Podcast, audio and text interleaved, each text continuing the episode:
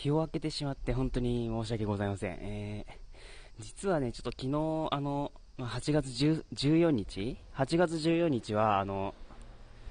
なんだったっけな？ちょっとすいませんね、ご飯食べた後なんでちょっと声ガラガラかもしれないですけど、えー、なんだっけ、あの、おぼ、とにかくあの、家族的なお盆的な事情で、ちょっと昨日は収録ができなかったんで、ちょっと今日は、ね、ちょっとこの後第4回撮ろうと思ってるんですけど、ちょっとこの、これはね、あの、第3回の追記みたいな感じで収録していこうかなと思ってます。ね、あの、第3回では、あの、人工知能について話したんですけど、な、あのね、ちょっと、話し忘れてたことがあって、あの、ね、後編聞けばわかるんですけど、僕、あの、使う順番、あの、使う頻度、シリ、エモパ、アシスタントっていう順で高いよって言ってましたけど、あの、実はシリですね、あの、なんとこんな使い方もあってですね ちょっと実例でやってみますね。あの、よっこらしょっと。Hey Siri、Google を起動。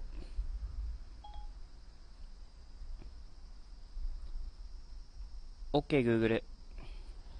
名古屋駅から東京駅まで電車で何分？12時33分に出発した場合の所要時間は1時間40分です。なんつってね、ちょっと、ね ちょっとシリ、シリには申し訳ないんですけど、えー、ちょっと、あの、実はシリってあの、地名とかそういうのに弱いんですよ。あの、Google はあの、だいぶ前から音声認識とかやってることもあるんでしょうかね。ちょっと、そういう地名の認識は強くて、で、ねだから、ヘイシリで Google 呼び出して反応しちゃった。Google を呼び出してから OK Google で呼び出してます。あの、ナビとかそういうね、そういう感じのは Google 使って呼び出してます。ね。結局 Google 使ってるんかいって感じですけど、えー、意外と使ってました。ね。ちょっとそこら辺訂正したいと思いますけど、ね。っていうことで、まあちょっと追記ということで、まだ2分半しか喋ってないですね。ね、この後、大、えー、ボリュームを、ボリューム大きめに第4回撮ろうと思ってるんで、ね、皆さん楽しみにしていてください。